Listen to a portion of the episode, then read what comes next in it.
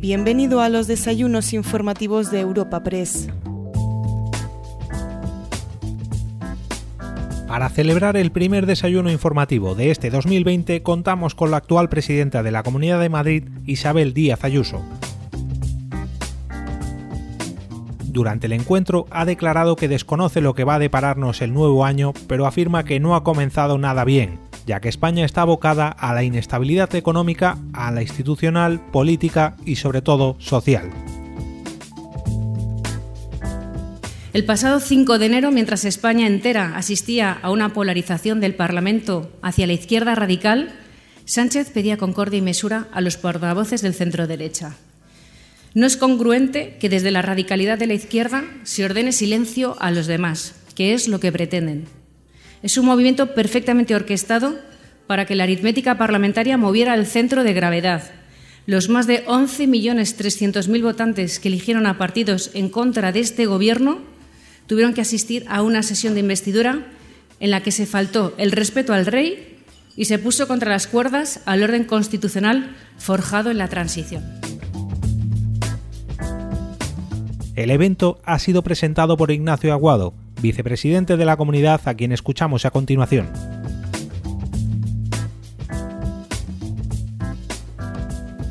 Bueno, muy buenos días a todos. Gracias a todos y cada uno de ustedes por venir a este desayuno informativo donde tengo el placer y el honor de presentar a la, presidenta de la Comunidad de Madrid, a Isabel Díaz Ayuso. Y es, y es un honor no solo porque sea la presidenta de la Comunidad de Madrid, sino porque es mi compañera. Es mi compañera de Consejo de Gobierno, es mi compañera de coalición y es mi compañera junto con otros 12 compañeros más de un proyecto que se pone en marcha inédito en la Comunidad de Madrid, porque es el primer gobierno liberal de coalición de toda la democracia en España. Y somos 14 personas en total en este Consejo de, Gobierno, 14 personas liberales, 14 personas de distinta procedencia, de distintas experiencias profesionales, vitales, de distinta inscripción política, incluso algunos ni tan siquiera pertenecen ni a PP ni a Ciudadanos, son independientes, son profesionales, son gente que viene del mundo de la sociedad civil, pero a los 14 nos une un objetivo común. Y ese objetivo común es que dentro de cuatro años, cuando acabe la legislatura, la Comunidad de Madrid sea más libre y más próspera de lo que es hoy. Y eso, desde luego, yo lo tengo claro, no se consigue asfixiando fiscalmente a las familias o a las empresas. Ser más libre y más próspero no se consigue limitando, por ejemplo, la libertad educativa a las familias para que no puedan elegir qué modelo educativo quieren para sus hijos o incluso qué centro educativo quieren para sus hijos. Ser más libre y más próspero no se consigue criminalizando a los empresarios o a todos aquellos que generan riqueza y, por supuesto, no se consigue priorizando a unos territorios por encima de otros. Es más, no se consigue hablando de territorios en lugar de hablando de personas. Y eso es lamentablemente lo que tenemos a día de hoy en el gobierno de España. Ese es el proyecto de Sánchez. ¿Para qué nos vamos a engañar? Lo ha dicho abiertamente. Ese es su proyecto. Subir impuestos, limitar la, libertad educativa, criminalizar a la que genera riqueza y priorizar a unas regiones por encima de otras. Ellos lo llaman gobierno progresista. Yo no sé dónde está el progreso de un gobierno que pacta con Esquerra Republicana para obtener las llaves de la Moncloa que abiertamente ha dado un golpe de Estado a nuestra democracia, que tiene a su líder en prisión. Yo no sé dónde está el progreso cuando priman pactos con nacionalistas en lugar de hablar por el interés general. Priman al País Vasco en lugar de primar el conjunto del país, en lugar de atender las necesidades de Extremadura, de Castilla-La Mancha, de Madrid, que también tenemos muchas necesidades, de Aragón. Ellos lo llaman progresismo, pero yo no sé si es muy progresista tener un ministro de consumo, ni más ni menos de consumo, que es abiertamente comunista y que tiene como referente a Cuba para hacer las cosas a partir de ahora. Yo no sé si es progresismo tener como vicepresidente de nuestro país a una persona que habla abiertamente de presos políticos en nuestro país y que hasta hace poco decía que se emocionaba cuando veía a policías nacionales siendo agredidos pero es lo que tenemos. Por eso creo que tenemos una responsabilidad como gobierno. Más allá de que este gobierno esté formado por dos partidos políticos, tenemos un objetivo común y una responsabilidad. Y esta responsabilidad es, en primer lugar, proteger lo conseguido hasta ahora en la Comunidad de Madrid. Hay que proteger lo que somos, la forma de vida que nos hemos dado, las normas que nos hemos impuesto a nosotros mismos. Hay que garantizar la estabilidad institucional en un momento de incertidumbre, en un momento donde tenemos un gobierno débil, fragmentado, donde no hay atisbo de interés general, necesitamos demostrar que en la Comunidad de Madrid hay estabilidad. Y en tercer lugar, tenemos la responsabilidad de generar tranquilidad y certidumbre a las familias y a las empresas. Y para lograrlo tenemos, o hemos hecho, lo más difícil, que, es tener un acuerdo de gobierno, 155 medidas que nos unen a PP y a Ciudadanos en un reto, en un desafío, en un objetivo común que está por encima de nuestras siglas y es precisamente el que les comentaba, que es mantener lo conseguido, garantizar la estabilidad y generar tranquilidad. Y no solo tenemos un acuerdo de 155 puntos, sino que tengo la suerte de compartir gobierno con una mujer como Isabel, una mujer que es generosa, y creo que lo ha demostrado, porque para llegar a un acuerdo como el que firmamos hay que ser generosa, hay que saber ceder, y ella lo hizo. Fuimos capaces de encontrar un punto de equilibrio, un punto común para firmar ese acuerdo. Es una mujer valiente, y creo que lo ha demostrado. En cada ocasión que tiene lo demuestra. Dice lo que piensa. Es capaz de asumir responsabilidades tan importantes como ser presidente, presidenta de una comunidad como es la Comunidad de Madrid y lo ha demostrado recientemente, yendo fuera de las fronteras de, nuestro país, ni más ni menos que a Arabia Saudí, a seguir defendiendo lo mismo que defiende aquí y defendemos aquí, que es la libertad. La libertad, en este caso, en un país donde la mujer está oprimida y donde simplemente con su gesto, con sus gestos, demostró que está muy por encima de todas aquellas personas que se ponen detrás de una pancarta, que son muy valientes aquí, pero que luego callan ante aberraciones que vemos dentro y fuera de nuestras fronteras. Y por supuesto es una mujer que también no se deja avasallar y también lo demuestra cada día, ni por la oposición ni por ningún medio de comunicación. Así que yo les dejo con ella porque ella es la protagonista para que les cuente el proyecto de la Comunidad de Madrid y los desafíos que tenemos por delante como país. Gracias.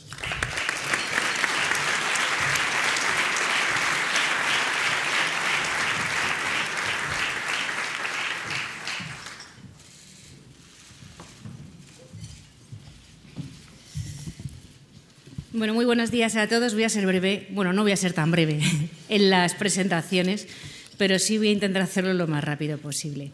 Y lo primero, disculparme si me dejo a alguien, pero es evidente que es muy complicado citar a todo el mundo. Quería, en primer lugar, darle las gracias por su amable invitación al presidente de Europa Press, Asís, también al presidente nacional del Partido Popular, a Pablo Casado, embajadores y miembros del cuerpo diplomático acreditados en España, al presidente de la Asamblea de Madrid, a Juan Trinidad, al alcalde de Madrid, a José Luis Martínez Almeida, a la vicepresidenta del Congreso de los Diputados, doña Ana Pastor, al vicepresidente del Senado y, presidente del Partido Popular de Madrid, Pío García Escudero, a la portavoz del Grupo Parlamentario en el Congreso, a Cayetana Álvarez de Toledo, al vicepresidente, consejero de Deportes, Transparencia y portavoz del Gobierno, de quien hablaré a continuación, a consejeros y viceconsejeros del Gobierno de la Comunidad de Madrid, a miembros de la mesa y portavoces de los grupos parlamentarios de la Asamblea y muy especialmente quiero darle las gracias a la portavoz de Vox, a Rocío Monasterio, también al portavoz del Partido Socialista, al señor Gabilondo y por parte del Grupo de Ciudadanos a César Zafra. Y por tanto también a todos los diputados, senadores, diputados de la Asamblea, alcaldes de distintos municipios de Madrid, a la vicealcaldesa, los delegados de área y concejales del ayuntamiento, a rectores de las universidades madrileñas, a miembros del Comité Ejecutivo Nacional del Partido Popular, al presidente de la Cámara de Comercio de Madrid, representantes del mundo sindical, de las organizaciones sindicales, a los representantes de los patrocinadores, a todos muchísimas gracias también, a medios de comunicación, señoras y señores. En primer lugar, agradezco enormemente las palabras del vicepresidente del Gobierno de la Comunidad de Madrid, quien de manera muy generosa no dudó un solo instante en aceptar mi invitación para presentar este desayuno informativo y en un momento tan especial como el que estamos viviendo. Es como hablaba él anteriormente, un compañero, un compañero de viaje, como lo es también el alcalde de Madrid, que siempre digo que es mi partner, compañeros de una situación inédita que se está viviendo en España y, sin embargo, eh, ejemplos de cómo partidos de distinto signo político pueden caminar juntos y llegar lejos si los propósitos y los objetivos son más fuertes que los intereses de partido. Y por eso yo creo que el trabajo y el tándem que realizamos desde la comunidad y desde el ayuntamiento, por un lado con José Luis Martínez Almeida y Begoña Villacís, y nosotros desde la comunidad con Ignacio Aguado y, y yo, entre los cuatro y nuestros diversos equipos lo que estamos haciendo es trabajar por un objetivo que efectivamente es el de darle más calidad de vida a nuestros ciudadanos, el de procurar gobiernos prósperos que sirvan no contra, sino a favor de todo lo mucho y bueno que nos hemos dado en Madrid.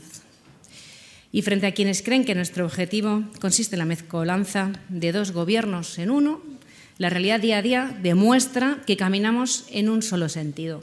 Somos partidos distintos, pero nos une el mismo objetivo, que es, como decía, el bienestar de Madrid desde la libertad. Y señoras y señores, vivimos tiempos inciertos. Desconozco lo que nos va a deparar el 2020, pero puedo afirmar rotundamente que no ha comenzado nada bien. España está abocada a la inestabilidad económica, a la institucional, a la política y, sobre todo, a la social. El discurso de Pedro Sánchez en su sesión de investidura y las réplicas de sus socios de gobierno dan buena fe de ello. La pregunta es, ¿estamos mejor hoy o igual o peor que hace dos años? Y la respuesta es que estamos mucho peor. El pasado 5 de enero, mientras España entera asistía a una polarización del Parlamento hacia la izquierda radical, Sánchez pedía concordia y mesura a los portavoces del centro derecha. No es congruente que desde la radicalidad de la izquierda se ordene silencio a los demás, que es lo que pretenden. Es un movimiento perfectamente orquestado para que la aritmética parlamentaria moviera el centro de gravedad, los más de 11.300.000 votantes que eligieron a partidos en contra de este Gobierno tuvieron que asistir a una sesión de investidura en la que se faltó el respeto al rey y se puso contra las cuerdas al orden constitucional forjado en la transición. Hemos asistido a un ataque contra la unidad de España, un presidente del Gobierno que no ha defendido la soberanía de todos los españoles, que no ha impuesto la ley en Cataluña y que entiende que las instituciones públicas son organismos para ocupar con K, siguiendo la, la histórica estela de la izquierda radical. El ejemplo más inmediato y claro ha sido el anuncio del nombramiento de la nueva fiscal general del Estado. Muchos de los votantes del PSOE tampoco fueron inmunes al engaño del líder al que habían fiado el futuro de nuestro país. Sánchez está en el poder cimentado en la mentira y la hemeroteca y la videoteca están ahí para comprobar mi afirmación. No ha mantenido nada de lo que dijo en la campaña electoral a cambio de obtener el apoyo de sus socios, con negociaciones en las sombras que nadie conoce. Analicen lo ocurrido en los últimos días. Sánchez no ha presentado su gobierno ante el rey. Torra se mantiene al frente del Ejecutivo catalán, aunque está inhabilitado y ante ese desorden, Sánchez tampoco ha impuesto la ley. Y lejos de hacerlo, no ha dudado en conversar con él y, para colmo, anunciar una futura reunión. Unidas Podemos, representantes del Gobierno de España, ha acudido a una manifestación de Bildu en apoyo a los terroristas de ETA. ¿No es todo ello la representación de la inestabilidad legal e institucional? Pero para el pensamiento común orwelliano resulta que los radicales somos los demás, los que defendemos la unidad de España, las instituciones, la Constitución y la monarquía parlamentaria. Resulta que ahora defender la Constitución que mayor prosperidad ha dado a nuestro país en toda su historia es pertenecer a la resistencia. Sánchez ha introducido a España en una espiral alocada de incertidumbre. Verdaderamente no sabemos a lo que nos enfrentamos y, si me permiten la expresión coloquial, no tiene buena pinta. Comencemos por un Pedro Sánchez que en su discurso de investidura ya puso en la diana dos instituciones fundamentales del capitalismo, la economía de mercado y la supremacía de la ley. Desafortunadamente, de su boca no es nada nuevo. Algunas comunidades autónomas ya hemos sufrido sus decisiones discrecionales y sin fundamento objetivo alguno. La Comunidad de Madrid ya tiene un contencioso por valor de 377 millones de euros correspondientes a la liquidación de IVA del 2017. Y mucho me temo que tendremos que coger el mismo camino para lograr los 54 millones que de un día para otro se esfumaron de los servicios públicos de todos los madrileños. Y señoras y señores, me van a permitir en este punto afirmar que esta coalición de gobierno es la más rancia de todos los ejecutivos emanados de las urnas en nuestra nación. Buscan el empobrecimiento generalizado disfrazándose de buenas intenciones. Pretenden luchar en contra y no a favor de los más desfavorecidos. Y no dudarán en arrastrar con mantras repetidos hasta la saciedad a la clase media hacia su enorme red clientelar. La izquierda no busca soluciones sino culpables bajo la consigna de que ellos pueden hacer lo que quieran, que todo les está permitido. Y digo más, la izquierda prefiere antes el mal para el contrario porque en ello radica su satisfacción. Más allá de un programa de gobierno que tiene por objetivo aniquilar la nación histórica de España, resulta inmoral pactar con quienes desprecian la democracia liberal y solo atienden a intereses particulares. Pactar con esos que han declarado que la estabilidad de España les importa un comino. Dudo mucho que Sánchez logre romper la Constitución. Afortunadamente, nuestro país cuenta con herramientas efectivas de protección de la democracia que no dudaremos en usar cuantas veces sean necesarias. Lo que realmente me preocupa es la ruptura del país. El pacto del PSOE con Unidas Podemos, el de Esquerra, el de PNV y el que han firmado con el resto de fuerzas minoritarias son un canto a una España dividida en dos. En una parte, los que son necesarios para que Sánchez siga en la Moncloa. En la otra, los que pensamos distinto. Las enormes transferencias de riqueza y de poder hacia sus regiones aliadas van a ir en contra del resto del país. Pero en su camino de crear ciudadanos de primera y de segunda, se van a encontrar con Madrid. Desde este momento anuncio que aquí se impone y se impondrá el imperio de la ley. E iremos de la ley a la ley, a través de la ley y por todos los poderes e instancias que sean necesarias, siempre a favor de nuestros ciudadanos. En la coalición regresista del PSOE y Unidas Podemos ya aparece una vulneración de nuestra competencia fiscal.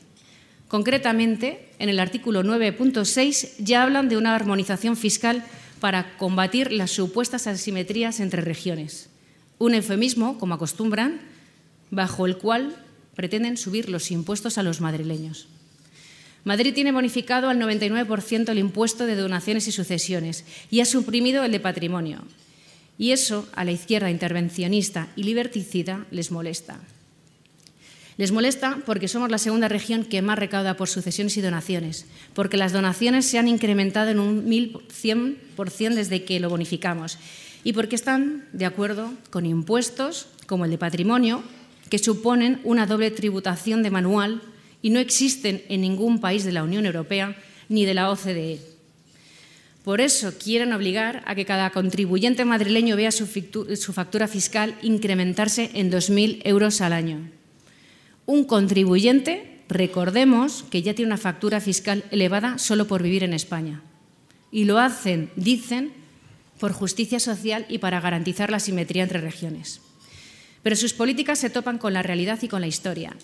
Hace solo unos días hemos tenido un ejemplo de cómo la deslocalización de la actividad económica no se distribuye entre las regiones vecinas, sino que se esfuma.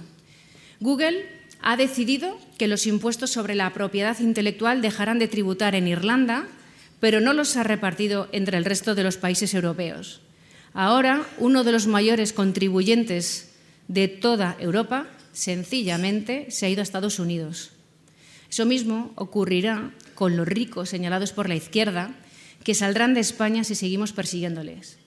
Por eso Madrid se opone a la armonización fiscal, una decisión que no tiene nada que ver con el inventado dumping fiscal, sino con el sentido común. La receta para que Madrid sea ya reconocida como el motor económico español no es otra que la libertad. Y nos enfrentamos a tiempos de graves ataques que tienen a Madrid como objetivo prioritario.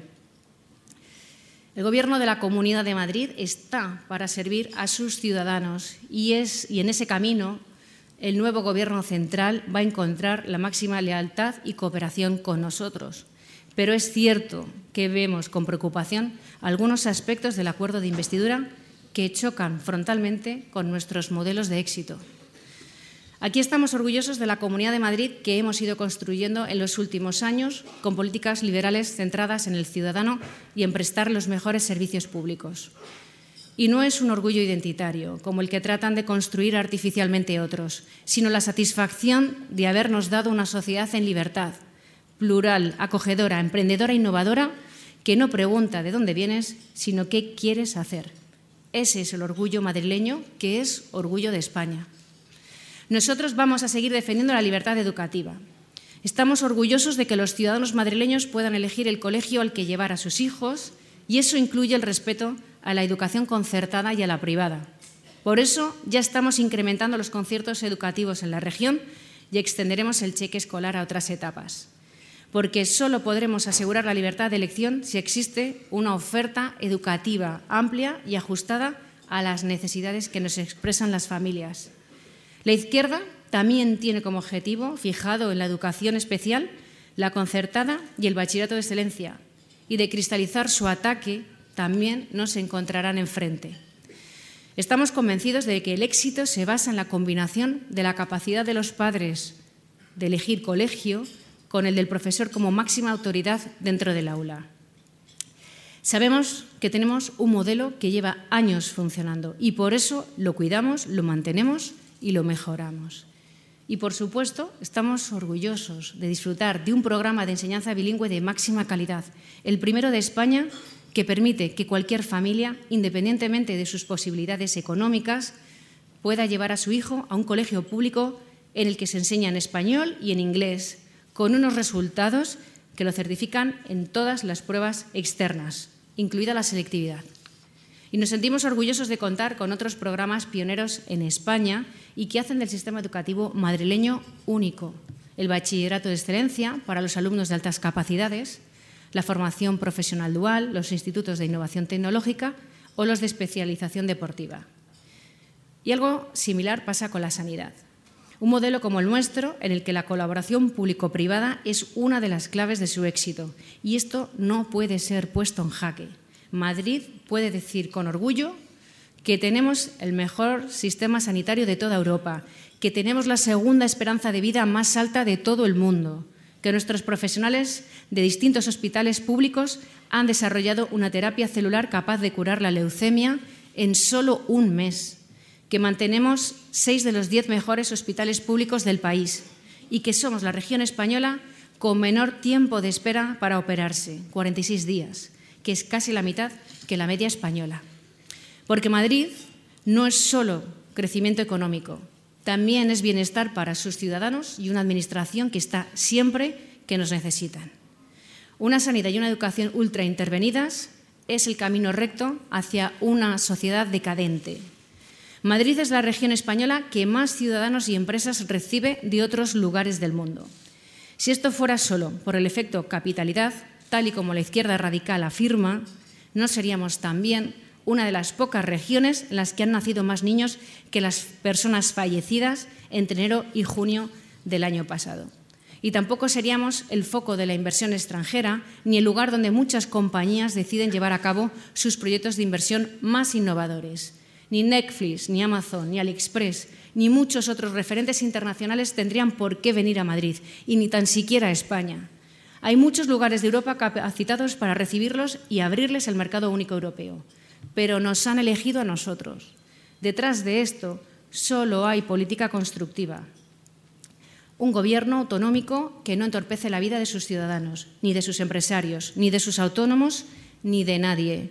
Un gobierno, en definitiva, que lleva navegando con un rumbo liberal durante décadas y recoge los resultados de lo sembrado.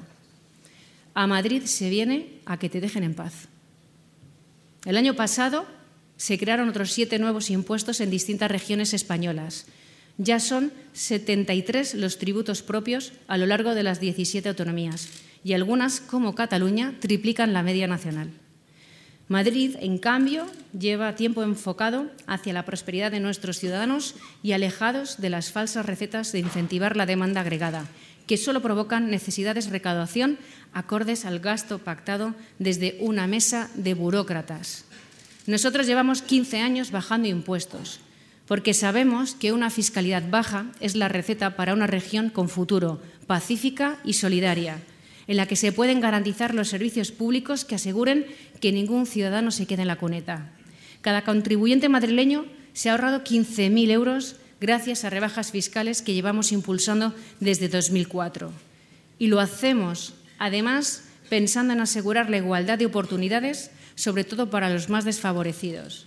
No en vano, hemos reducido un 25% el IRPF a las rentas bajas durante la última década, siendo la región en la que menos tributan anualmente. Como consecuencia, las rentas inferiores a 60.000 euros han concentrado el 85% del ahorro fiscal que acabo de citar. Eso es Madrid, un lugar que permite que sean sus ciudadanos quienes formen su propia historia. Y gracias a la historia de todos los madrileños, seguiremos construyendo la de Madrid y la de España. Tenemos claro que no existe el dinero público, existe el dinero del contribuyente y nosotros tenemos la responsabilidad de gestionarlo como si fuera el nuestro propio. Madrid es un modelo a seguir, no a perseguir. Desafortunadamente, en los pocos meses que llevamos de gobierno, nos hemos encontrado con todo lo contrario. España lleva mucho tiempo paralizada, pero la vida de nuestros ciudadanos y sus necesidades continúa.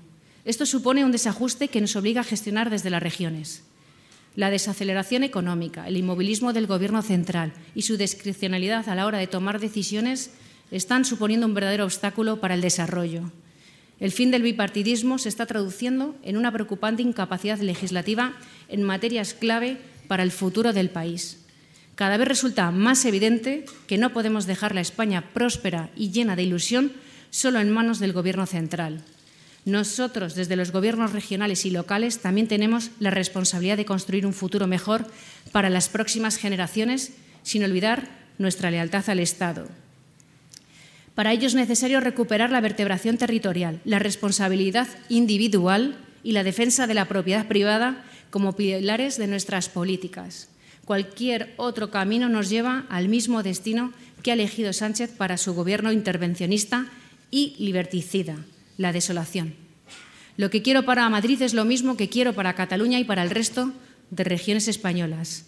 En el camino de la libertad individual tiendo la mano a todos los políticos, empresarios y ciudadanos que quieran construir una España mejor. Pero la senda del enfrentamiento, de la dilución del individuo en colectivos cuyo objetivo es dividir, y en el ataque constante a nuestras instituciones y tradiciones, no solo no puedo transcurrir, sino que me siento en la obligación política de confrontar.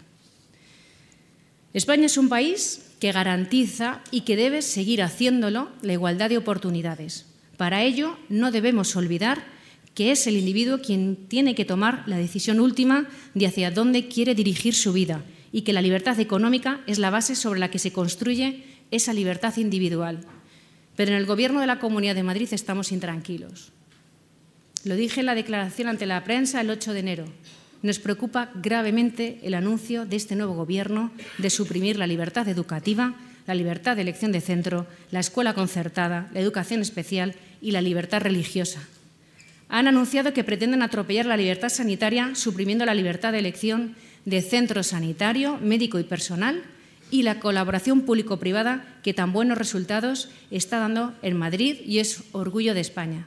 O su decisión de atacar la política económica de libre mercado y bajada de impuestos incluso interviniendo en la propiedad privada con normativas de imposición de precios de alquiler.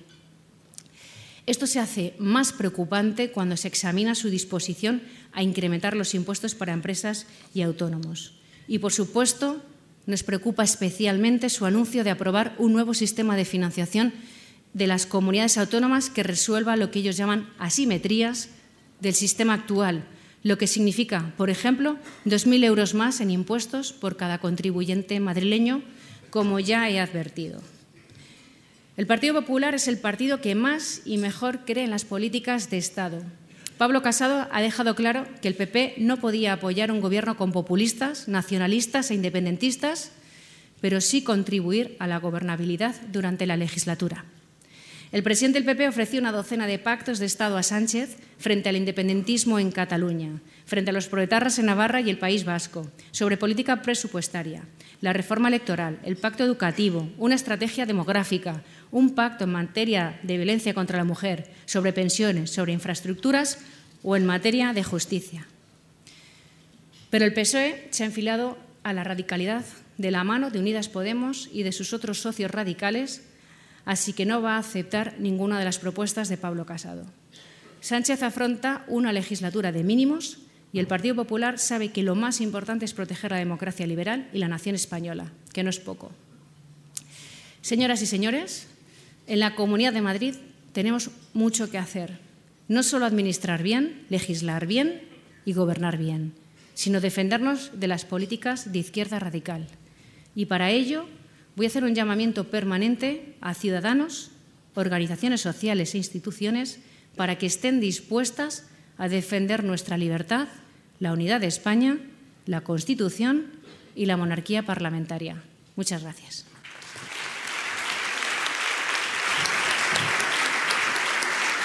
Muchas gracias, Presidenta. Muchísimas gracias, Presidenta.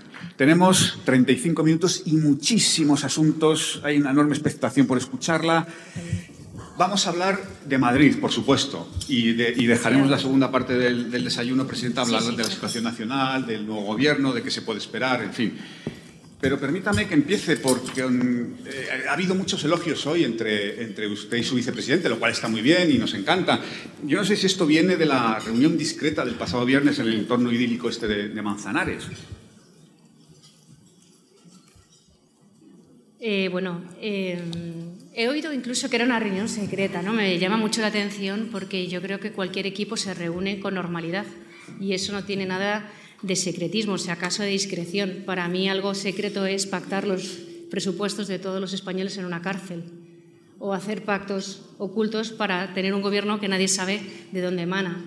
Pero que todos los equipos se reúnen con normalidad me parece que es lo que tiene que ser así, ¿no? Y, eh, por ejemplo, todas las reacciones de los medios a primera hora de la mañana se reúnen para ver qué temas van a tratar durante el día y se vuelven a reunir a última hora de la tarde para ver las portadas del día siguiente. En todas las empresas, en todos los organismos hay reuniones de equipo y eso no tiene nada de secreto. Creo que entra dentro de la normalidad de un gobierno, de un ejecutivo que es un mismo equipo y que tiene que verse y encarar el nuevo año y ver sus objetivos. Bueno, yo se, lo, yo planteaba de forma un poco humorística, pero porque hay una compañera que sí, se, pero lo llevamos unos días se lo plantea con, mucho más, con mucha más mm, precisión. Es eh, la compañera del diario Cesárea Medialdea que dice que si tan mal van las cosas entre las dos almas del gobierno, PP y Ciudadanos, que tienen que verse ustedes en secreto para intentar arreglarlo.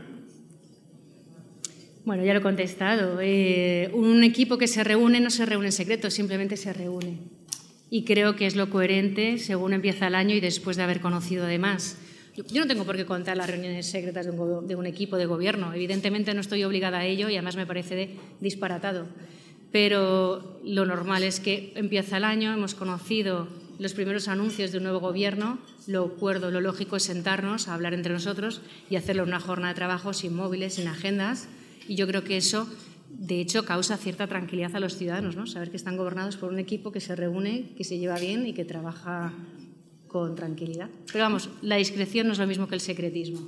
Bueno, Presidenta, pues vamos a empezar con, asuntos más concretos. Lo ha dicho usted, que estamos a las puertas, es verdad, de, una reforma del sistema de financiación autonómica que lleva pendiente muchos años y que esta debería ser la, legislatura en la que se ponga en marcha. ¿Qué espera usted de ese, sistema de reforma de la financiación y, sobre todo, qué pide para Madrid? El, sistema de financiación tal como está ahora mismo eh, era eh, simplemente una forma de contentar a los socios independentistas en el pasado eh, por los partidos que le pedían en su momento al señor Zapatero mejoras para Cataluña y no para el resto del país. Nosotros somos una comunidad orgullosa de ser solidaria, de ser la más solidaria de toda España y está en nuestro afán seguir por la misma senda. Lo que pasa es que en Madrid no se tienen en cuenta por este sistema de financiación ni el número de habitantes que tiene hoy ni lo que aporta. Todas las comunidades autónomas quieren ese cambio del modelo, luego eso significa que es necesario hacerlo, no contenta a nadie. Nosotros lo que pedimos en ese sentido es no ser ni los últimos ni los peor tratados, pero sí que somos solidarios y vamos a seguir siéndolo y no vamos nunca a pedir nada bajo un mantra de regionalismo al que nunca vamos a apelar, pero sí para hacer sostenibles el sistema en Madrid y seguir ofreciendo la misma calidad de servicios públicos a nuestros ciudadanos sin subirle los impuestos, que es algo que este Gobierno nuevo estaría deseando hacer. ¿Tienen más o menos calculado cuál es el déficit de, financiación de Madrid respecto al sistema actual? Sí, el déficit de la Comunidad de Madrid ahora mismo está en 553 millones de euros. Ahora mismo el déficit de la Comunidad de Madrid es un 0,2, la media de España es un 2,5. Relacionado con este asunto, y usted se ha referido en su intervención y además de, forma muy contundente, le intento de armonización fiscal. Hay dos compañeros que se interesan por este asunto, plantean preguntas muy parecidas, aunque con ópticas distintas. Son Manuel Cerdán, que dice que si están ustedes preparados para la ofensiva del Gobierno para intentar eliminar las medidas fiscales de Madrid, y Manuel Pozo de Expansión, que lo precisa un poco más y dice que qué hará la Comunidad de Madrid si el Gobierno central le obliga a subir el impuesto de sucesiones y patrimonio. El dumping fiscal es un mantra eh, que siempre emana de las mismas comunidades autónomas gobernadas eh, por la izquierda, que no quieren lo mejor para ellas, sino lo peor para Madrid. Nosotros nos hemos dado un régimen fiscal que en las últimas dos décadas ha conseguido que seamos la comunidad autónoma que más recauda con menos impuestos y esa ha sido siempre eh, una máxima. Hay que entender que nosotros no competimos entre comunidades autónomas. Como bien decía antes, empresas como Google, en el momento que vean que empezamos a subir impuestos en otras comunidades autónomas, incluida Madrid, no se irán a Burgos, se irán por ejemplo, a Portugal, que ahora mismo está aplicando una política fiscal a la baja, se irán a Reino Unido, se irán a otros países. Luego, lo del dumping fiscal es un mantra muy extendido por el socialismo y por la izquierda de igualar a la baja a los ciudadanos, pero, pero sí al alza en cuanto a los impuestos y es algo a lo que yo me opongo frontalmente. Evidentemente hay que pagar impuestos, gracias a ello se procuran los mejores servicios públicos, pero no se recauda más porque aprietes más. Significa que lo que tenemos que hacer es que más personas trabajen y paguen menos impuestos y no que menos personas estén trabajando asfixiadas. Y según el tema de los impuestos, eh, lo mismo. Yo creo que eh, cuando han ido ya amenazando este nuevo gobierno con subir el impuesto de donaciones y sucesiones.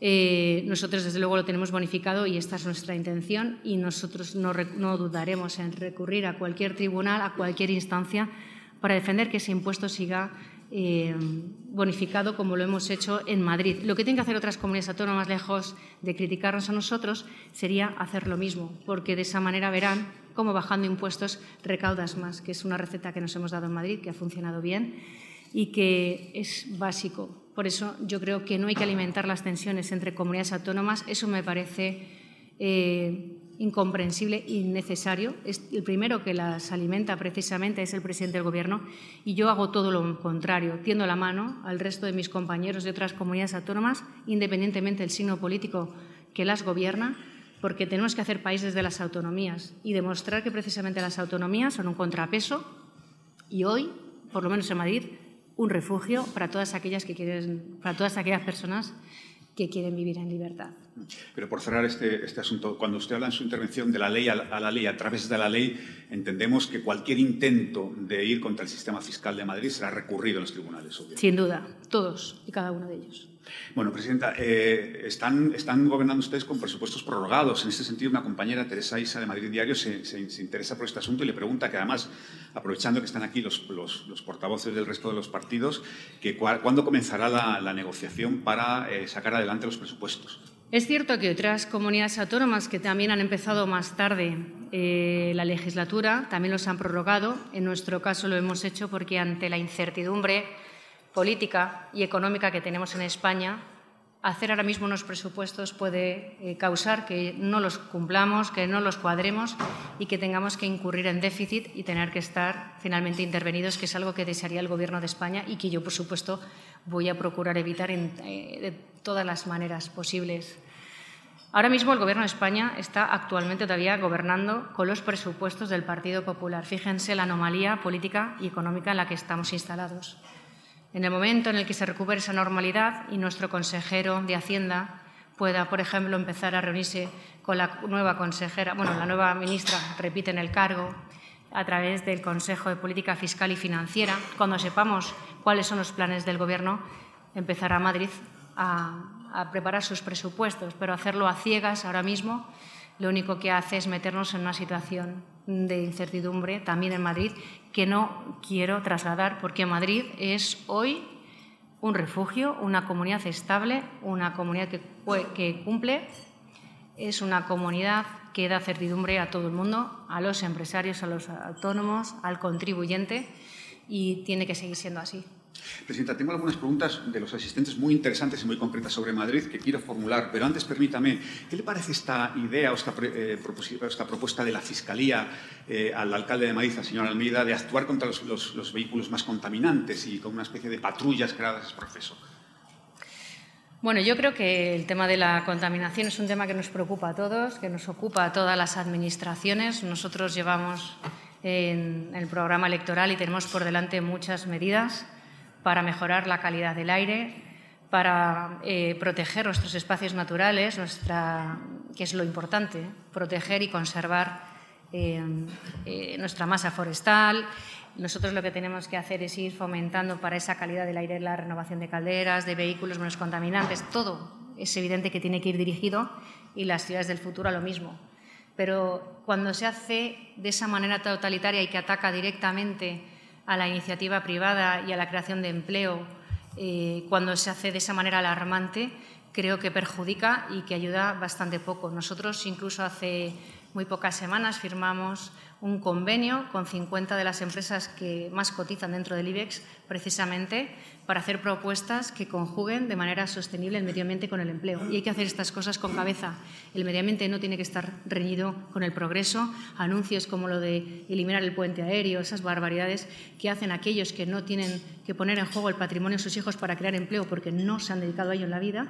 Las personas que hablan con esa tranquilidad de las cosas a mí me parece que lo único que hacen es generar esa alarma indiscriminada y, por supuesto, atacar al que menos tiene y al que más dificultades tiene, empezando por las personas que si tienen un vehículo muy antiguo es por algo. Bueno, pues vamos entonces. Eh, presidenta, la compañera Begoña Larcón, de Onda Madrid, dice que la vivienda es un tema que preocupa en la comunidad en que usted preside y que vienen denunciando la ocupación ilegal de viviendas protegidas. Y entonces le pregunta que qué más se puede hacer el Gobierno regional para atajar este problema. El tema de la ocupación es un problema que, como tantos otros, eh, se está extendiendo por toda España y quienes tienen las competencias para atajarlas no hacen nada. En Madrid también nos ocupa y por eso mm, yo lo que quiero hacer es la primera reunión que mantenga con el presidente del Gobierno en la Moncloa, si tiene a bien recibirme, cuando ya reciba a Torra y reciba a todos los presidentes autonómicos que le interesan más que la Comunidad de Madrid, es llevarle no solo las reivindicaciones que ya ha anunciado en otras ocasiones, como puede ser el tema de los menores no acompañados, por lo que no hace nada, las inversiones que tenía en materia, por ejemplo, de cercanías para la Comunidad de Madrid, pero la ocupación va a ser una de ellas. Y yo por eso se anunció que cuando vaya a la Moncloa, el tema de la ocupación será uno de los temas que le pediré al, presidente del Gobierno. Y le pediré que legislen ya, de una vez por todas, para que podamos eh, desahuciar a los ocupas en las primeras 12-24 horas, como ya anunció el presidente Pablo Casado en su momento, eh, y que se quedó esto dormido, de manera que se pueda, en eh, las primeras horas de ocupación, poder expulsarles de, de, las viviendas. Esto también lo haremos, no solo a través del presidente del Gobierno, lo haremos también a través de iniciativas en la Asamblea, instando al Congreso de los Diputados, pero también desde, le voy a pedir a los servicios jurídicos de la Comunidad de Madrid que agilicen esos desahucios también en el caso de la ocupación de viviendas públicas. ¿Y cree que el presidente le va a hacer caso? A ver, de este presidente eh, yo espero poco porque creo poco en su palabra. No he, no he, conseguido encontrar nada que haya cumplido y que hubiera anunciado anteriormente. Todo lo que está haciendo es mentira. Todo lo que dijo que iba a hacer es todo lo contrario. Todas las personas y los socios de los que previamente había jurado son hoy aquellos que le han ocupado allí. Luego, evidentemente, confianza mm, da poca, pero yo espero que haya a partir de aquí un respeto institucional y sepa que por mucha tensión que quiera tener con Madrid, Madrid no va a ser desleal con España. Y, ni siquiera vamos a ser un 10% desleales de lo que van a ser sus socios, sobre todo los catalanes, con él. Por cierto, Presidenta, ¿le ha pedido ya eh, la reunión? Sí, sí, bueno, se la pedí estando en funciones. Yo nada más llegar como presidenta de la Comunidad de Madrid, lo primero que hice fue enviarle una carta. desde la investidura del, presidente. Bueno, nada más llegar como presidenta de la Comunidad de Madrid, le solicité por carta una reunión, algo a lo que nunca me respondió y sabe que estoy esperando sabe que la Comunidad de Madrid es prioritaria dentro de España. Somos la primera economía de este país, creo, y además vivimos en la misma ciudad, no estamos especialmente lejos. Luego creo que es momento de que nos sentemos y que nos veamos por el bien de todos. Y desde luego yo no voy a ir a esa reunión en una actitud contra, sino a favor de los intereses de todos los españoles que viven y trabajan en Madrid. Bueno, seguimos avanzando. Victoria Magro, de Estudio de Comunicación, le, dice, Presidenta, ¿tiene su Gobierno el objetivo y la prioridad de poner en marcha y desarrollar la nueva ley del suelo de la Comunidad de Madrid? Bueno, tenemos en marcha presentar en el Parlamento regional la nueva ley del suelo y lo que queremos hacer sobre todo es desbloquear y liberar espacio para que siga aumentando la oferta de vivienda y poder de una manera más efectiva combatir los precios del alquiler y de la venta. Eh, Cristina de la Rica, delegada de Europa Press en la Comunidad de Madrid, dice que si la restricción... Perdón, ¿me las puedes agrupar? ¿Perdón? ¿Me las puedes ir agrupando para que nos dé tiempo a todas? Dos, entre dos, tres. ¿Que, se las haga todas juntas? Sí. No, dos, tres, así, para ir más rápido, digo, cuando... para que entren todas. Eh, bueno, yo se las, voy, se voy formulando. Cristina de la Rica, delegada de la Comunidad de Madrid, dice que si la restricción de horarios eh, para, casas de apuestas que se deslizan en el acuerdo entre PSOE y Unidas Podemos se llevara a cabo y afectara a grandes casinos radicados en la Comunidad de Madrid y a los bingos, que se acudiría a los tribunales. No me he puesto todavía con ello. Lo que yo tengo claro es que el juego en la Comunidad de Madrid, que es una oferta perfectamente legal y reglada, lo que tiene que ser es, sobre todo, una actividad que esté regulada y que esté pensada de manera que esté distribuida en la Comunidad de Madrid sin menoscabar un problema que se está dando de salud pública y que es evidente de ludopatías, etcétera, que ya sé que una cosa no tiene que ver con la otra, pero que tenemos que estar centrados también en ello. Eh, entonces, cuando veamos finalmente qué propuestas eh, llevan a cabo desde este gobierno de veintitantos ministerios que van a tener que poner una grada de estadio de fútbol en el Congreso de los Diputados para, eh, para el control al mismo, ahí se verá. Yo, desde luego, Creo que es una actividad que reglada y, como digo yo, eh, controlada, eh, bueno, tiene que seguir su camino, pero desde luego lo que tenemos que combatir son eh, lo que estaba sucediendo hasta el momento, que la alegalidad también lo que estaba creando es una situación de concentración de casas de apuestas. Otro asunto bien importante lo plantea Guillermo Segura de, de FTI Consulting y le pregunta que en qué punto se encuentra la tramitación de la aprobación de Madrid Nuevo Norte.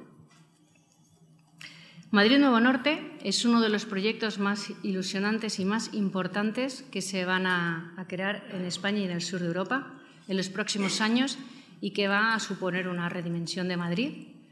Y, por todo ello, eh, tanto desde el Ayuntamiento de Madrid, con José Luis Martínez Almeida, y desde la Comunidad de Madrid con nosotros, estamos eh, trabajando para que vea la luz lo antes posible. Es una cuestión de semanas, ya que era un tema que conlleva tantos trámites burocráticos que lo que queremos hacer es que en el momento que vea luz verde, bueno, pues no haya ningún tipo de problema. Pero es algo que va a ser, más, va a ser pronto. ¿Pero cuál cuál es el problema? ¿Qué, se han encontrado? Porque parecía que se iba a aprobar antes del final de año.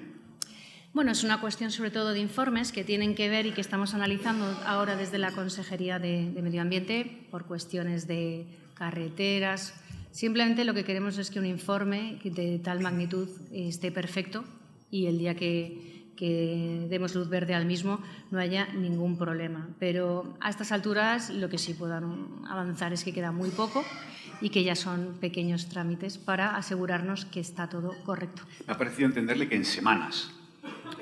En semanas, en muy poco tiempo. Es que, ¿para qué voy a decir pocas semanas? Para que luego al final aparezca otro informe que finalmente nos dice que es mejor que lo estudiemos es poco tiempo. Poco tiempo, eh, no le puedo decir, pero de verdad es una cuestión de, de, de, en cuanto se pueda, vamos. Pero vamos, va a ser de aquí a entre este mes, el mes siguiente, va a ser una cuestión de poco tiempo. Y ya lo anunciaremos con tranquilidad como merece, claro. Presidenta, dos últimas cosas sobre Madrid y nos metemos en asuntos nacionales. Hay un asunto que se está desde esta misma mañana y está empezando a haber mucha polémica con este asunto. Es posible que algunos no lo sepan. Ha publicado la alcaldesa de Barcelona y su equipo un artículo en contra del 5G. Y esto está generando mucha polémica. Y entonces Javier Torremocha, de Equivo Ventures, le, le, dice que, eh, aprovechando esto, que eh, por qué no se aprovecha y se hace todo lo posible para traerse a Madrid el mobile. Que no dude que lo haremos. Sí haremos todo lo que esté en nuestra mano para que también venga a Madrid. Y aquí van a tener toda la libertad para moverse, para relacionarse, para emprender. Hemos demostrado durante la COP que Madrid está preparada para acoger cualquier tipo de evento, de la magnitud que sea y de la dificultad que conlleve. Estamos preparados para acoger el mobile, iremos a por él. Pero permítame que le pinche. Eh, ¿Van a hacer algo para acoger el mobile? ya hemos ido hablando durante semanas atrás con organizadores y yo, desde luego, está en mi mano atraerlo. Si van a estar, desde luego, dándole ese trato a la organización, no quepa la menor duda. Pero aún así, al margen de lo que opina la alcaldesa, es que nosotros creemos que un evento de esa magnitud eh, se puede celebrar perfectamente en Madrid y es un evento por el que ya me he interesado en otras ocasiones. Vale. Presidenta, el último asunto sobre Madrid, eh, referido a la sanidad, que es otro de los grandes temas, también se ha referido esto en su intervención. En este sentido, tengo que preguntarle por qué uno de sus compromisos fue reabrir el Puerta de Hierro y construir un hospital en, en, la Sierra Norte. Y el otro asunto de la sanidad son las listas de espera. ¿Nos puede precisar en cómo están estos dos proyectos? Bueno, tenemos que empezar con la licitación del Hospital de la Sierra Norte, que lo que queremos que hacer con él, sobre todo, es combatir la despoblación en una zona donde además la edad media es altísima Luego, lo que necesitan sobre todo los pacientes de esta zona son hospitales de media estancia y la idea es licitarlo en poco tiempo para que esté en esta legislatura. Eh, yo creo que para mitad de legislatura podríamos tenerlo. ¿La otra? Las listas de espera. Para las listas de espera ahora mismo son las, más bajas de España. Está la media en 46 días. Nos gustaría, a través de pactos de gestión con distintos hospitales, seguir reduciéndolas. Bueno, eh, Presidenta, vamos a meternos en asuntos nacionales y lo hacemos además de una forma que puede parecer humorística, pero que no lo es. Lo plantea el compañero Genaro Castro de Televisión Española. Le pregunta que si ha meditado cambiar el Consejo de Gobierno de los martes a los viernes. En absoluto. Yo creo que el Gobierno de España eh, ha movido el calendario por intereses, eh, entiendo, porque no hay nada que haga Pedro Sánchez que sea pensando en el bien común y nosotros ya tenemos nuestro calendario, no vamos a modificarlo ahora. Esto también entrañaría porque nosotros sí respetamos a la oposición y al control del Gobierno. Esto significaría también que modificar los horarios y los planes de, de los plenos que nosotros celebramos los jueves sería modificar todo a nuestro servicio y nosotros no somos como el Gobierno de Sánchez. Obviamente yo creo, interpreto a Genaro, que lo que quería preguntarle es que qué le parece el cambio de, Consejo de Ministros, si tiene una doble intención pasarlo de los viernes a los martes. No, pero bueno, los martes nos veremos en los medios, seguramente. Antes lo ha mencionado usted, Presidenta. ¿Qué le parece que el primer presidente al que va a ver el, el señor Sánchez tras la investidura sea el señor Torra? Bueno, ya lo ha hecho. Eh, en los últimos dos años ya se ha reunido en varias ocasiones y además cuando lo hace, lo hace con ese trato de bilateralidad que uno le ofrece a otro Estado, ¿no? Eh, bueno, es una forma más de devolverle la factura pendiente por haberle hecho presidente del Gobierno y lo que demuestra es que tiene interés por ver a otras comunidades autónomas y antes que a nosotros. Y también lo que sé es que esto sí que es oculto, todo aquello que están negociando a nuestras espaldas y que en absoluto está centrado en el bien común de España. Así que, bueno, yo solo sé que los independentistas no quieren lo mejor para Cataluña, sino lo peor para Madrid y nosotros vamos a defender con uñas y dientes esta, esta autonomía que nos hemos dado en esta casa que siempre he dicho es de todos los españoles, de todos aquellos que venimos a vivir en libertad y con prosperidad. Y aunque sé que no es de para nada bueno para Madrid una reunión con, con un alguien como Torra, nosotros pues estaremos aquí dando lo mejor de nosotros mismos y, por supuesto, defendiendo allá donde sea posible, a través de nuestros partidos en el Congreso y donde tengamos la posibilidad de hacerlo, el interés de todos los españoles. ¿Pero cree usted que tendría cabida una consulta de algo que no incluya, por supuesto, la autodeterminación o la independencia? Bueno, es que yo creo que lo único y el único camino que están buscando es la independencia de Cataluña y todos los pasos a seguir. O sea, no hay nada bueno en esa reunión, no hay nada que sea beneficioso para el interés común de España ni para la soberanía de todos los españoles. Pretenden robarnos mansamente una parte del país y ese es el primer tema por el que van a empezar en esa reunión. ¿Qué hay de lo mío?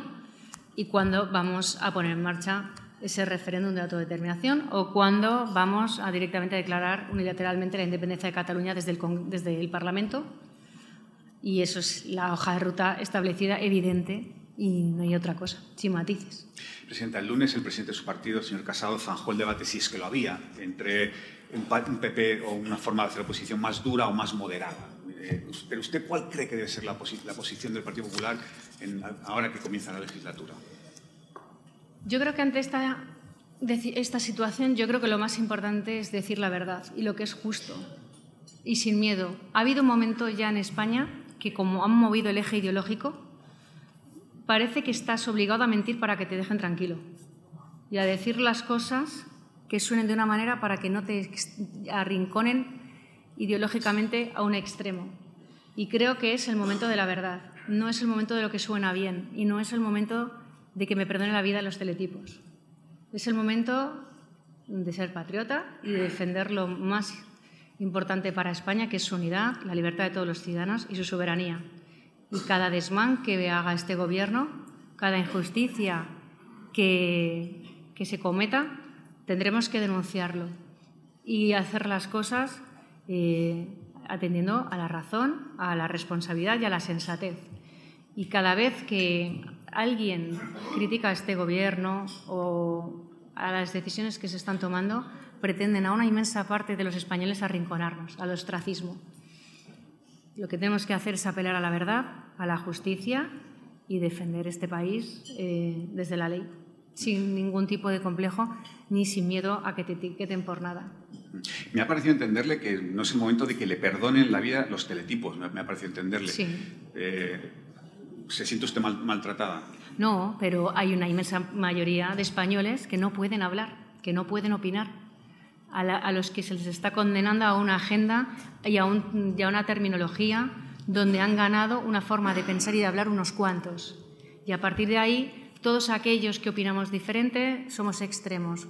Todos aquellos que consideramos que las cosas se pueden hacer de otra manera somos radicales. Y por eso creo que es el momento de no dejarse llevar por una imposición ideológica que también eh, está en el propio lenguaje y en la forma de pensar. Creo que cada uno tiene que tener absoluta libertad para manifestar lo que opina y lo que cree y no tener miedo a, esa tiranía que muchas veces imponen unos contra los otros. Y en cuanto te sales de esa línea, yo estoy viendo las inmensas campañas de acoso y derribo que están sufriendo algunos políticos. Y eso es lo que digo, son tiempos de hacer las cosas con cabeza y corazón, pero también con valentía, sin miedo a que te arrinconen, porque eso está perfectamente orquestado. No es casualidad la gestión que se está realizando en televisión española, no es casualidad el ataque frontal que se le están realizando a los jueces en este país. No es casualidad todo lo que está sucediendo. Intentan que encima nadie critique, que nadie moleste y si lo haces, te arrinconan y te persiguen.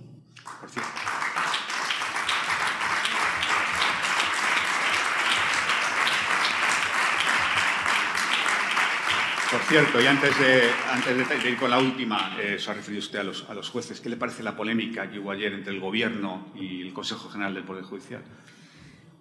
Desde que el Gobierno empezó a hacer sus primeros anuncios, sí que ha conseguido una unanimidad, y es la de crear alarma en todo el Poder Judicial, ya sea conservador o progresista. Por fin ha unido a alguien, y es a toda la justicia, que la ha puesto en pie. Y creo que mientras exista el Estado de Derecho, mientras exista la justicia en España, una justicia garante como la que nos hemos dado en este país, eh, bueno, aquí hay esperanza. Pero un país sin justicia, evidentemente, es una república bananera. Y lo que tenemos que hacer ahora es confiar en nuestro sistema judicial y, desde luego, eh, condenar donde sea posible, donde tengamos la, oportunidad, cualquier injerencia en este poder tan fundamental ahora más que nunca para nuestro país.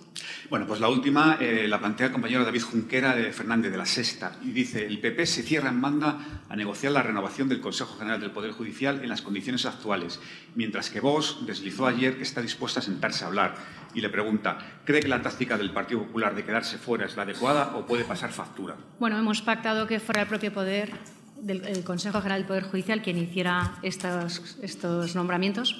Si eso es lo que hemos decidido hace poco, me parece bien no cambiar el criterio. Bueno, Presidenta, pues hemos cumplido escrupulosamente el tiempo. Un placer y un honor tener con nosotros. Muchas gracias.